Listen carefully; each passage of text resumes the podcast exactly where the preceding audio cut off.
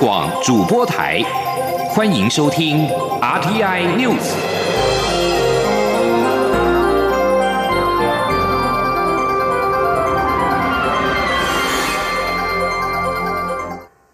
各位好，我是主播王玉伟，欢迎收听这节央广主播台提供给您的 RTI News。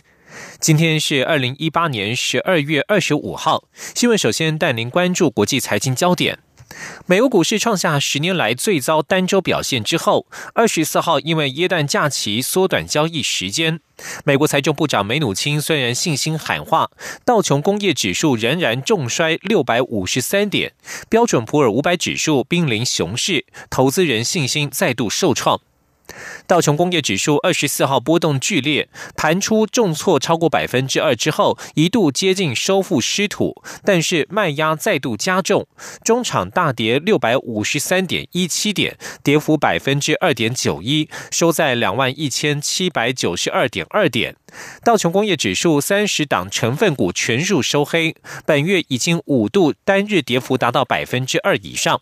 而标准普尔五百指数下挫了百分之二点七一，收在去年四月以来最低的两千三百五十一点一点，连续四个交易日跌幅至少在百分之一点五。而纳斯达克指数二十一号步入熊市之后，二十四号仍然持续下挫了百分之二点二一，收在六千一百九十二点九二点。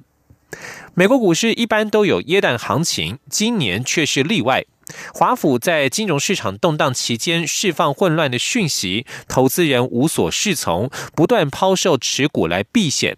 而根据《华尔街日报》报道，道琼工工业指数改写了一九一八年的记录，创下百年来最糟的平安夜表现。眼见美股没有止跌的迹象，梅努钦试图安抚投资人的情绪。昨天，他公布已经和全美六大银行执行长通话，确保提供消费者与企业贷款的流动性充裕。但是，银行股跌势并未缓和。美国银行摩根大通在二十四号股价跌幅都超过百分之二。而更令市场不安的是，日前传出美国总统川普因为不满联准会升息决策，考虑撤换鲍尔。此举危及央行不受政治干预的独立超然性地位，恐怕在投资人信心脆弱之际增添变数，引发更严重的市场动荡。而美国总统川普二十四号再度对美国联准会开炮，言辞谴责联准会是美国经济的唯一问题，造成外界对美国经济疑虑加剧，并且将它比喻为强而有力却无法得分的高尔夫球员。由于投资人忧心经济成长放缓、联邦政府部分停摆，以及据传川普已经商议要撤换联准会主席鲍尔，美国股市二十四号再度重挫。川普二十四号推文表示，美国的经济唯一问题就是联准会，他们对市场无感，他们不了解贸易战或强势美元的必要性。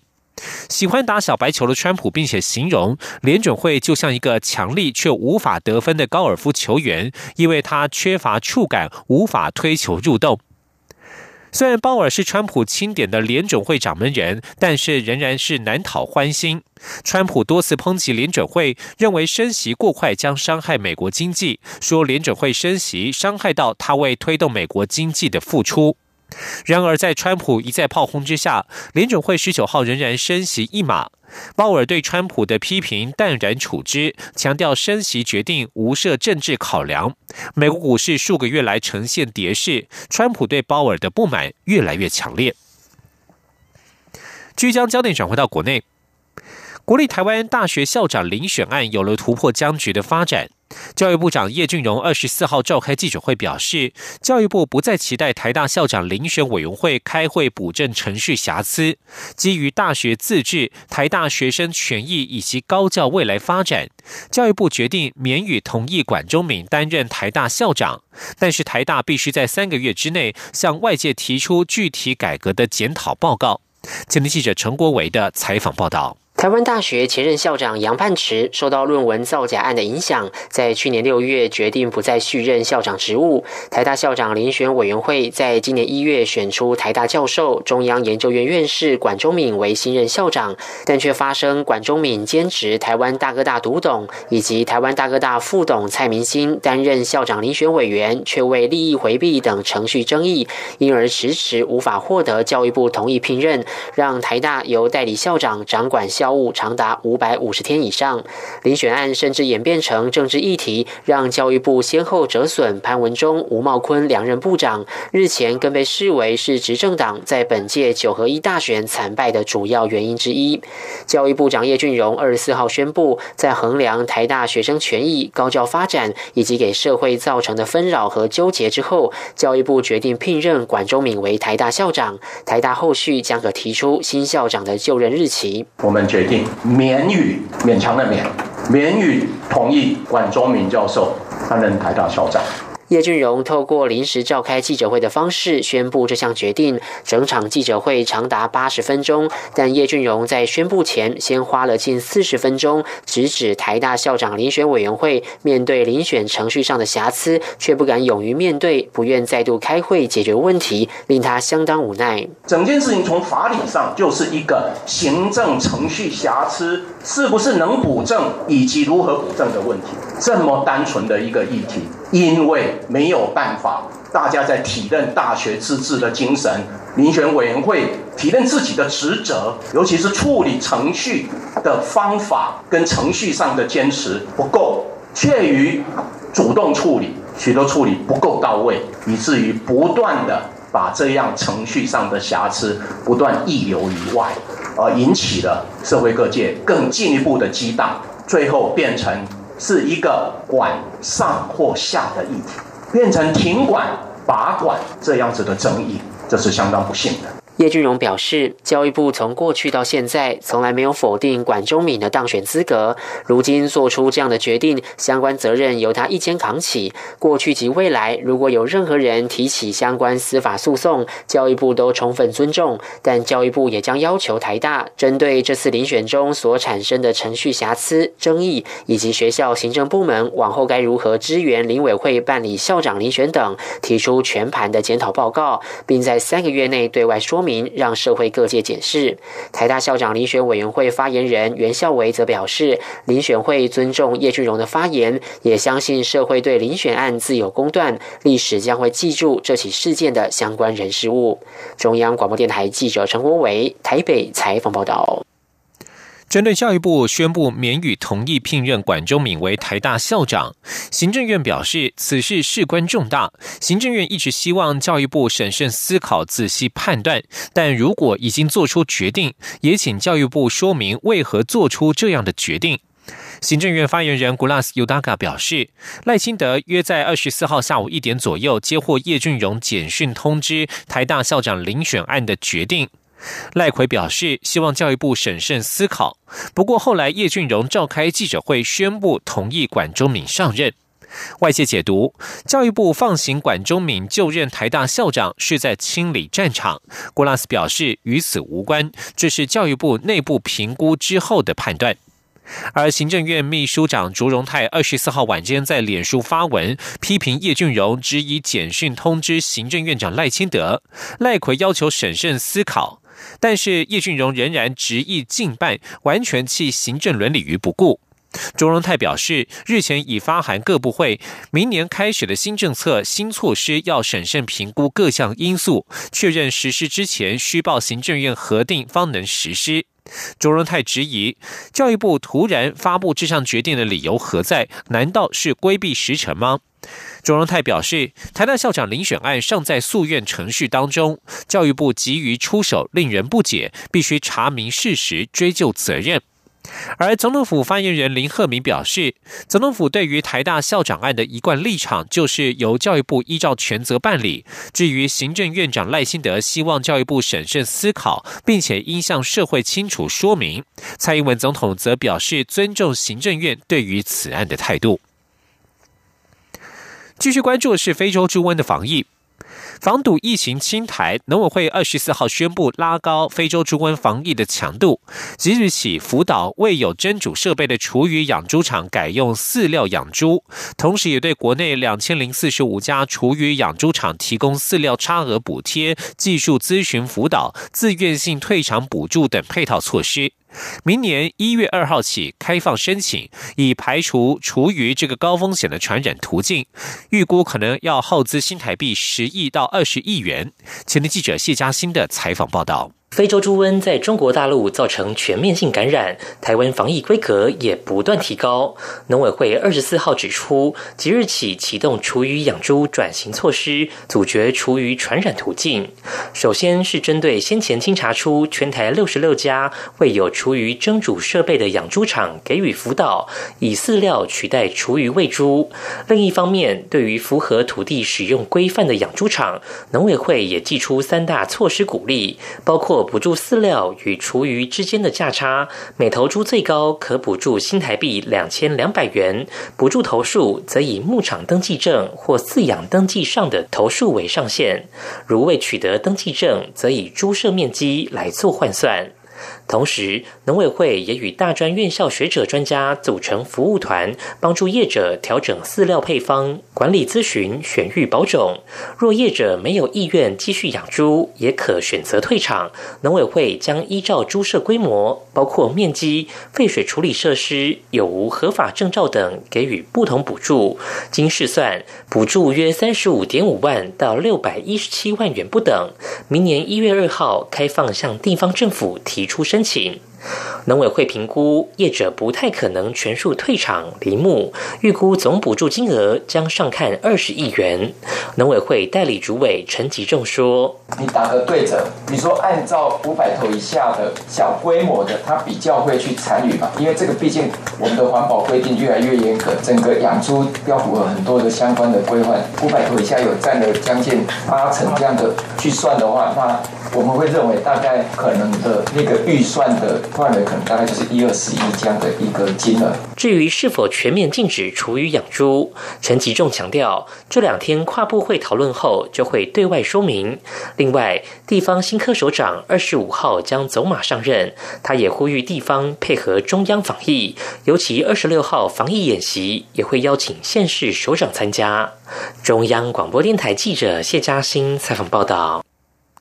非洲猪瘟疫情在台湾已经上升至国家安全层次，然而两岸因为政治因素导致疫情通报中断。有关中国猪瘟疫情，现在只能透过农业农村部官网以及相关记者会，采间接方式了解并且判断疫情。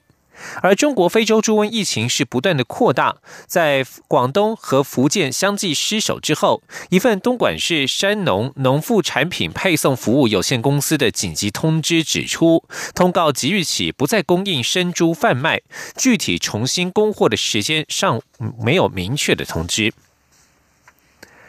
据将焦点转到立法院。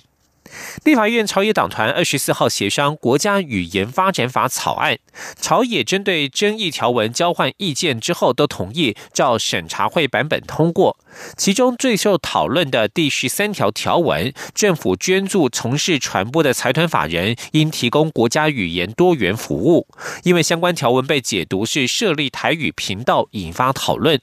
文化部长郑丽君解释，政府没有要设立新媒体，而是考量预算权责，而主张在公示底下推动台语频道。这项关键条文虽然有在野党提出质疑，但是最后仍然获得认同。全案渴望在今天院会完成三读。前的记者肖兆平的采访报道：台湾有多元族群及文化，但许多本土语言面临传承危机，因此行政立法严议制定国家语言发展法。虽然草案早已经完成初审，但迟迟无法完成三读。立法院把握会期最后时间举行协商。不过，由于亲民党团认为现在已经有相关法规保障语言，实在没有另立专法的必要性，因此主张要暂缓处理。朝野经过沟通，且亲民党团也有提出修法条文。因此，协商最后得以顺利进行。文化部长郑丽君也在会中动之以情，强调包含台语。台湾手语以及马祖的闽东语等语言，都可以因为国家语言发展法进一步获得传承。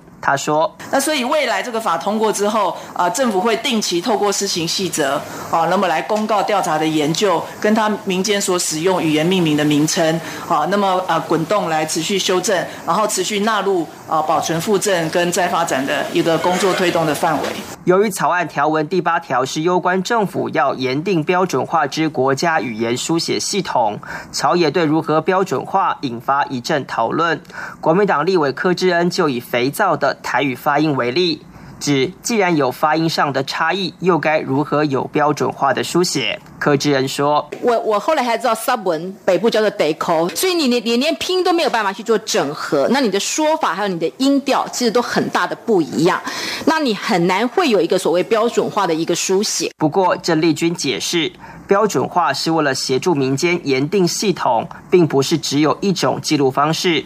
除了有文字外，也会有拼音。”电脑输入等表达方式。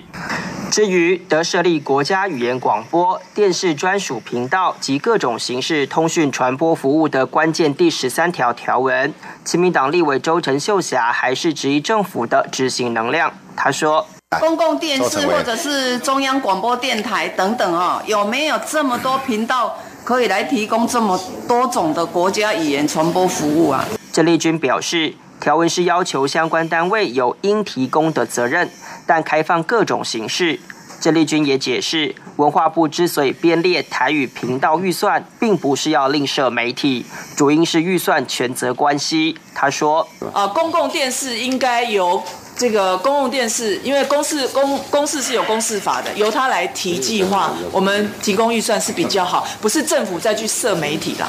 好，所以我们希望在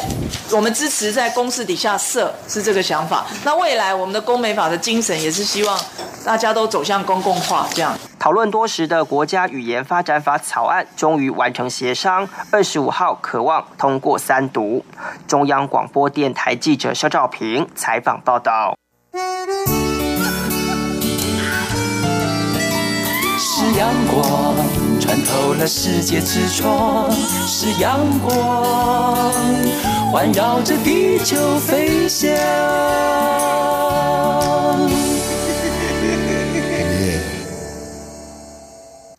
各位好，我是主播王玉伟，欢迎继续收听新闻。继续关注的是两岸焦点。非政府组织工作者李明哲遭中国大陆关押至今六百四十六天。他的妻子李静瑜二十四号控诉她的丈夫遭到非人道对遇对待，御寒衣物甚至被丢弃。海基会发言人管安路表示，狱方已经承诺在李明哲账户遭冻结期间会预借现金供他日常使用，也会提供御寒衣物，并且会协助办理门号通讯事宜。他强调，海基会会持续要求狱方务必确实保障李明哲的基本权益。李明哲因为网络言论，二零一七年三月遭到中国大陆逮捕，同年十一月被依颠覆国家政权罪判刑五年，十月以来两度遭到移监。李静瑜多次申请探监受阻，终于在十二月十八号探视到李明哲。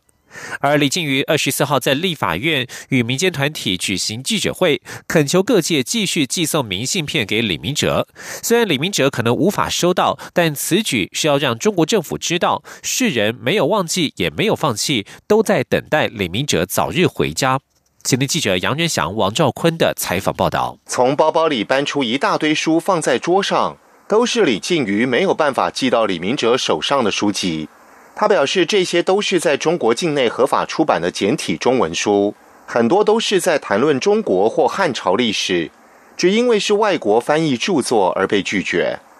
除书本外，李明哲无法申办公共电话卡，每天在狱中工作十几个小时，个人生活费账户遭到冻结，不能添购御寒衣物，连李静瑜寄去的信件，平均需要半年时间才会送达李明哲手上。李明哲救援大队去年发起了写信给李明哲活动，李静瑜呼吁各界继续写信给他，让中国政府知道世人没有忘记，也不会放弃李明哲。这一封明信片不一定会到达李明哲的手中，但是中国监狱会收到，中国政府会知道，透过大家持续稳定的写明信片给他，除了表示大家对李明哲的支持，最重要的是让狱方、让中国政府知道，我们都在等李明哲早日回家。李靖宇表示，他在这个月十八号探视李明哲时，告知台湾的同婚相关公投结果，李明哲要他转述现行不完备的公投法规，无法剥夺宪法保障的婚姻权。明年五月二十四号，请依据市宪案第七四八号，跟你们所爱的人完成共组家庭的权利。中央广播电台记者杨仁祥、王兆坤台北采访报道。继续关注财经消息。行政院主计总处利用综合所得税资料进行大数据调查，在二十四号公布二零一七年全年总薪资中位数及分布统计结果。全年总薪资中位数为新台币四十七万元，平均每个月约三点九万元。也就是说，去年全台受雇员工有半数年薪在四十七万元以下。若与二零一七年总薪资平均数六十万相比，足足少了十三万元，而且有逐年扩大的趋势。主技术认为，这显示极端高薪者拉高了平均数，而且这些高薪者的成长的越来越快。前记者杨文军的采访报道。主计处每个月发布的薪资统计为平均数薪资，常被批评与实际情况有落差，高估民众所得。因此，主计总处今年首次利用综合所得税及健保资料进行大数据调查。二十四号公布二零一七年工业及服务业受雇员工全年总薪资中位数及分布统计结果。全年总薪资中位数为新台币四十七万元，平均每个月约三点九万元。较二零一六年增加百分之一点九八，第一十分位数为二十六点二万元，平均每月约二点二万元；第九十分位数为一百零九点二万元，平均每月约九点一万元。主机总处综合统计处副处长潘宁新指出，十等分位是将所有受雇员工薪资由小至大排列后，按人数等分为十组。各组间的分界点就是十等分位数，第五的十等分位数就是中位数，也就是将人数分为二等分的薪资分界点，较能符合实际薪资情况。潘宁新分析，若与二零一七年总薪资的平均数六十万相比，中位数足足少了十三万元，且有逐年扩大趋势。这显示极端高薪者拉高平均数，且这些高薪者成长的越来越快。他说：“这个代表就是说，呃，中位数跟平均数的差距似乎有扩大的现象。也就是说呢，因为平均数比较容易受到极端高薪者的影响，也就是这个极端高薪者对于平均数的影响越来越。”大，也就是说，他成长的越来越快，比中位数成长的快，所以造成他们两个人的差距越来越大。此外，就近五年资料观察，女性总薪资中位数增加百分之十点六一，高于男性的百分之五点四。潘宁新认为，这显示女性高学历者增加，加上性别平等意识扩张，女性在职场表现也不逊于男性，让两性间的差距逐渐缩小。潘宁新也指出，由于这次是利用综合所得税的资料去计算，一年只有一次报税时间，所以中位数薪资目前仍维持。一年公布一次，但后续会视情况增加频度。中央广播电台记者杨文君台北采访报道。关心薪资也关心劳动权益。政治大学学生劳动权益促进会等团体近期针对北部大学生进行打工族劳动状况调查，结果发现有七成五的店家，高达四分之三的比率，恐怕违反了劳动法令。其中又以没有为工读生提缴劳工退休金的情况最为严重。今天记者陈国伟的采访报道：许多大学生半工半读，但可能没有得到应有的劳动权益保障。政治大学学生劳动权益促进会、台北大学市神经社以及中原大学卓研社等团体，针对北部大学生进行打工族劳动状况问卷调查，共获得两百七十四个店家的劳动条件资料。结果显示，有两百零七个店家恐已违反劳动法令，比例高达七成五。政治大学学生劳动动权益促进会秘书陈文轩指出，统计有四成四的店家没有为工读生提缴劳工退休金，三成三没有在国定假日出行时发给劳工两倍工资，同时也有三成的店家没有给超时工作加班费，以及没有为打工学生投保劳保或就业保险。陈文轩表示，政府应针对全国大专校院周边店家进行劳动检查，并改善现行劳动检查机制，明定各级劳动检查单位的权责，以维护打工族的劳动权益。周边商家就是没有劳检的话，很容易就又回到原本一开始的状况。那学校周边的店家也会流动率其实也蛮快的。我们是很希望政府能够在大学周边进行专案劳检。学生劳权团体提醒打工族，从一月一号开始，基本时薪将调整为新台币一百五十元，基本月薪调整至两万三千一百元。应留意雇主是否有依法调薪。另外，一月一号元旦是国定假日，如果有上班，雇主也应该给予两倍工资。中央广播电台记者陈国伟台北采访报道。文教消息。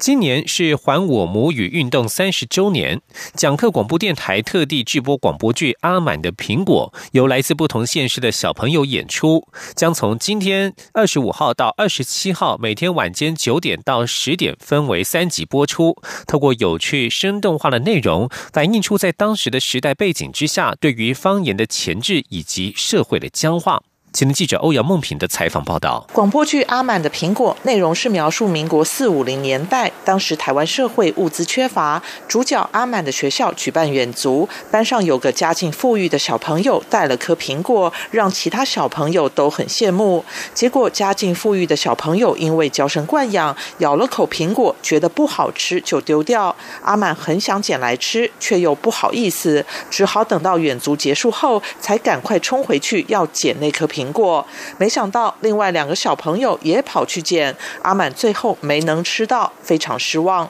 之后，阿满在作文课中写出这段经历，得到第一名。阿满因此得到老师的奖励，一颗苹果，终于如愿以偿尝到苹果的滋味。阿满的苹果是由讲课电台主持人，也是客语新传师张美凤带领来自不同县市的小朋友共同演出，家长们也在剧中客串。剧情及演出内容虽然逗趣生活化，却也反映出当时台湾不允许讲方言以及政治社会的僵化。讲课电台导播江光大说：“大概很多人都不知道，圣诞节为什么又叫耶诞节，在这个。”这一个广播剧里面也有叙述到，因为当时很僵化，觉得圣人只有孔子才是圣人，你耶稣这个外国人，怎么可以是当当圣人呢？所以要叫耶诞，不能叫不能说圣诞节啊。在这个广播剧，呃，大家可以呃，尤其老老一辈就可以回回味到以前那个那个年代那种僵化年代。那对于年轻人来讲，就啊才了解说啊，原来那个年代是这样子一个生活状况。阿满的苹果将在十二月二十五号到二十七号每晚九点到十点分三集在讲课广播电台播出。另外，十二月二十八号晚间九点到十点则播出另一出广播剧《四海大平安，快乐客家庄》。所谓“四海大平安”，正代表着客语的五个腔调：四线腔、海陆腔、大埔腔。饶平腔及赵安腔，强调尊重客家族群不同腔调的语言文化。中央广播电台记者欧阳梦平在台北采访报道。继续关注国际消息。